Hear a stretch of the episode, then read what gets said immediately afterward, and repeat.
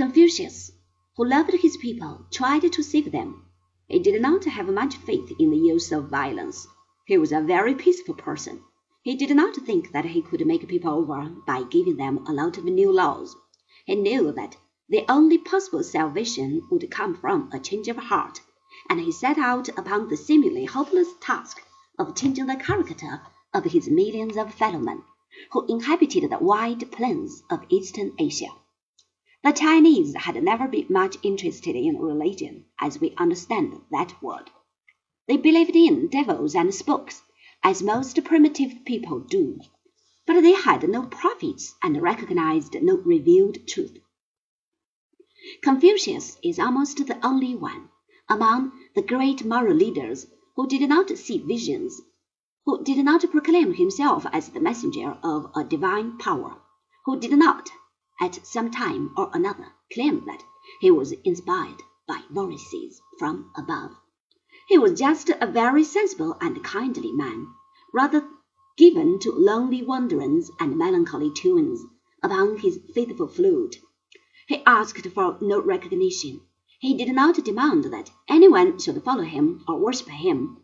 He reminds us of the ancient Greek philosophers, especially those of the Stoic school men who believed in right living and righteous thinking without the hope of a reward, but simply for the peace of the soul that comes with a good conscience. Confucius was a very tolerant man.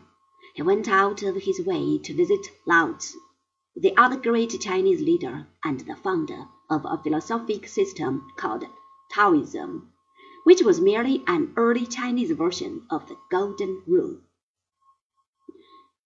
Confucius bore no hatred to anyone. He taught the virtue of supreme self-possession.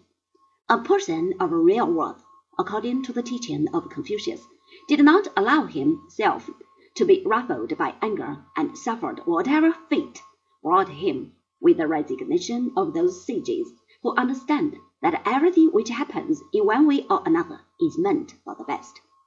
At first, he had only a few students Gradually the number increased. Before his death in the year 478 B.C., several of the kings and the princes of China confessed themselves his disciples. When Christ was born in Bethlehem, the philosophy of Confucius had already become a part of the mental makeup of most Chinamen. It has continued to influence their lives ever since. Not, however, in its pure original form. Most religions change as time goes on. Christ preached humility and meekness and absence from worldly ambitions. But fifteen centuries after Golgotha, the head of the Christian church was spending millions upon the erection of a building that bore little relation to the lonely stable of Bethlehem.